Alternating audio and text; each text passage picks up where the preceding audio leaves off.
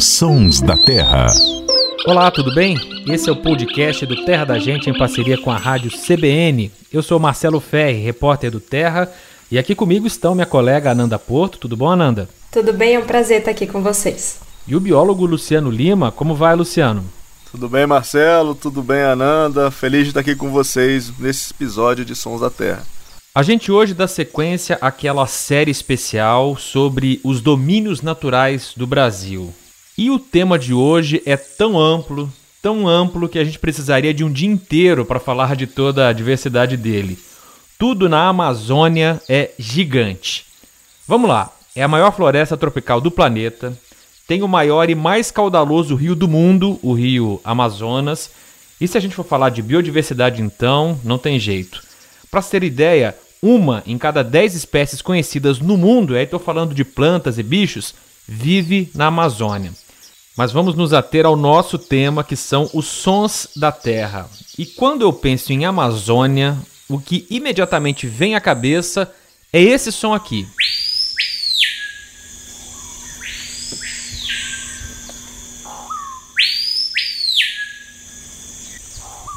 O capitão do mato também é chamado de cricrió, que é uma onomatopeia a esse canto, né? uma imitação do canto, cricrió. Talvez seja a voz mais típica da Amazônia, né, Ananda?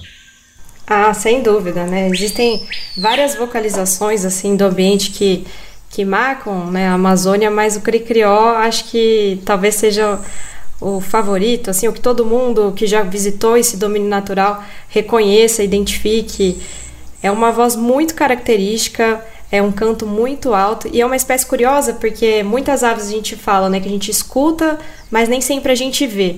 E ele é mais ou menos isso, porque a gente escuta pela mata inteira, ele tem a distribuição muito ampla, né, quase toda aí a região amazônica. Mas enxergar esse bicho não é tão fácil, até pela cor que ele tem. Ele é bem discreto, com a plumagem acinzentada. Então, ver é, outra, é, é, um pouquinho mais difícil. Ouvir, com certeza, se você visitar a Amazônia, você vai escutar. E é uma ave, assim, que é conhecida, né?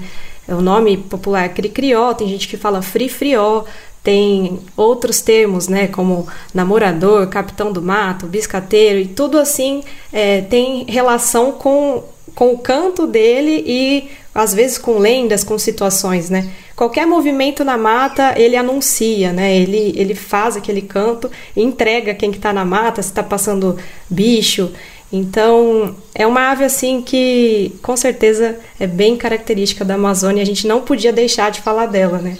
Eu diria que ele nem é só o, o, o som mais característico da Amazônia, mas acho que ele de certa forma é um dos sons mais característicos de florestas tropicais do mundo. Quem nunca viu aquele filme que passa no meio da floresta, seja um filme que está passando uma guerra lá no Vietnã, seja na África, seja na Ásia, de repente canta um cricrió no fundo do filme. Isso é tortura, vou dizer para vocês, uma tortura pro ornitólogo é sonoplastia de filme, tá? Porque às vezes a gente tá vendo um filme que passa na Caatinga, começa a cantar os passarinhos da Mata Atlântica e por aí vai. E o cricrió é um canto que sempre está em filme que aparece floresta. É, é, é muito característico. E é engraçado porque a gente está falando da Amazônia, é uma ave que, que caracteriza né, esse ambiente, mas não ocorre só na Amazônia, tem em outras regiões do, da Mata Atlântica, por exemplo, e no Espírito Santo, sul da Bahia, enfim. É extremamente escandaloso no canto e bem discreto no visual, a gente quase não enxerga o Cricrió ou o Capitão do Mato. Luciano Lima, qual sua espécie, não vou nem perguntar preferida, porque aí seria um desafio muito grande, mas sua espécie escolhida de hoje na Amazônia? Ah, eu acho que não tem como a gente falar de sons de Amazônia e não falar do Irapuru, né, Marcelo? O Irapuru, esse passarinho, literalmente um passarinho praticamente mitológico aí, tem uma série de lendas e histórias. Tem aquela lenda que quando o Irapuru canta, a floresta inteira fica em silêncio, que na verdade é uma lenda, mas quando você está no meio da mata e você ouve isso que vocês estão ouvindo aí agora, olha, eu tô arrepiado aqui só de ouvir e de lembrar. Você literalmente você tem a sensação de que nada mais faz barulho, toda a sua atenção é direcionada para esse passarinho pequenininho, um parente distante da curruíra que está no quintal de muita gente aí. Não sei se vocês sabiam que o irapuru é um parente distante da curruíra, que é um passarinho bem sonoro, inclusive, está no quintal da, da gente. É, mas o irapuru ele tem esse canto que, enfim, é, é, na minha opinião, talvez o som mais bonito produzido, não só por uma ave, mas por um, um animal no, no planeta Terra. E o, o Irapuru ele é basicamente uma espécie exclusiva da Amazônia. Vive ali no que a gente chama de subbosque, né? Que é a parte de baixo das florestas, onde é escuro, um passarinho, embora mais discretinho, marrom assim, como parecendo um pouco até a curruíra, um barradinho na asa, mas tem umas, umas manchas bonitas na, na região da garganta, é um passarinho, nos lados do pescoço, é um passarinho bem, bem bonitinho. Então, o meu, meu som da Amazônia é o, o Irapuru.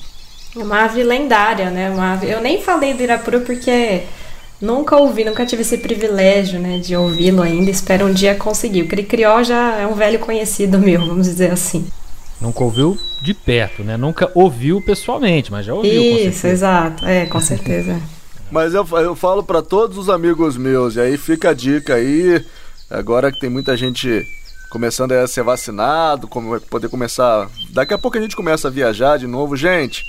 Pega uma promoção de passagem aérea, planeja umas férias, pega uma passagem, vai para Manaus ou vai para Belém vai conhecer a Amazônia. A Amazônia é uma das coisas mais incríveis que existem no mundo.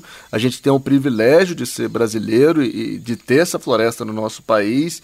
E não só a floresta em si, mas culturalmente, toda a região norte do Brasil é incrível. Então, planejem aí umas férias para a Amazônia. Quem sabe vocês não têm a chance de ouvir o Irapuru na natureza é, ou o Cricrió. Vale muito a pena. Eu falo para todos os meus amigos isso. Quando qualquer pessoa que vai para a Amazônia volta de lá transformada. É realmente um outro Brasil, né? É, é, vocês falaram aí de aves, eu queria falar um pouquinho dos peixes. A gente fala pouco de peixe aqui nos Sons da Terra. E não dá para falar de Amazônia sem falar de peixe, né? Até pela culinária. Quem for uh, visitar a Amazônia, como o Luciano disse, com certeza vai no restaurante comer os peixes tradicionais que são deliciosos. Tem o tucunaré, que é o peixe esportivo mais cobiçado pelos pescadores por aí. Mas eu queria falar especialmente de outra espécie, do pirarucu, que já foi chamado de bacalhau da Amazônia. No tupi, pirá significa peixe e urucum vermelho. Então, pirarucum seria o peixe vermelho, porque tem detalhes em tons vermelhos na cauda, no rabo, né? É um peixe enorme, gigante e muito curioso. Para você ter uma ideia, o pirarucu tem dois sistemas respiratórios, um para respirar debaixo d'água e outro fora d'água. E ele faz um barulho muito interessante quando vai atacar uma presa, especialmente se ela estiver na flor d'água. Vamos ouvir. Parece uma bomba, né? É porque o pirarucu ele tem um tipo de sucção para poder engolir suas presas. E você sabia que entre os indígenas existe uma lenda como surgiu o pirarucu, segundo essa lenda, pirarucu na verdade era um índio, todo vaidoso, egoísta, orgulhoso. E aí os deuses se rebelaram contra ele, especialmente Tupã, que é o deus dos deuses, decidiu puni-lo, criou uma grande tempestade e mandou um raio para cima do pirarucu que não se importou, ainda fez pouco causa do de dos deuses. E aí veio um raio ainda mais forte ele caiu em chamas na água e nunca mais voltou. Na crença indígena, Pirarucu é esse índio que foi atingido pelo raio de Tupã. Sabiam disso, Luciano Lima e Ananda Porto? Sabia não. Mais um, mais um aprendizado aqui nos Sons da Terra. Ótima história. Não, e é um exemplo, né? A Amazônia é um dos, dos ambientes aí que a gente tem as origens das nossas lendas, né? São muitas histórias e é muito curioso que cada história como essa que você acabou de contar, a gente aprende e aprende também a, a ver a nossa natureza com outros olhos, né? É, lenda, lenda indígena tem muito a ver com a Amazônia, né? Bom, se você quiser ver imagens dessas espécies que nós citamos aqui, acesse o arroba Terra da Gente no Instagram. Você pode ouvir esse e outros episódios dos Sons da Terra no seu tocador de podcast preferido. Ananda Porto, Luciano Lima, muito obrigado mais uma vez e até a próxima. Obrigada, gente. Até a próxima. Obrigado, gente. Até a próxima. E, e Fé, qual que vai ser a música? Você falou dos peixes aí, vai ser o que? Borbulhas de amor? Não, não, não. Eu vou, eu vou, é, é, eu, eu vou dar uma, uma moralzinha para você, pela espécie que você escolheu, e Irapuru, né? Você escolheu o Irapuru, é um canto tão maravilhoso. E a gente vai trazer uma composição muito singela, muito bonita, de Pena Branca e Chavantinho, cantando em, inspirados no Irapuru. Pode ser? Essa música é linda, uma das minhas músicas preferidas. E é mesmo. A edição e finalização foi do Samuel Dias. Um abraço e até a próxima. Uirapuru, Uirapuru, seresteiro cantador do meu sertão. Uirapuru, Uirapuru, tem no canto as mágoas do meu coração.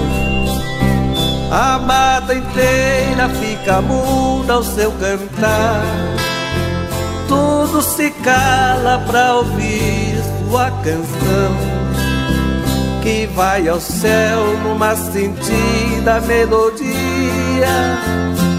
Vai a Deus em forma triste de oração. O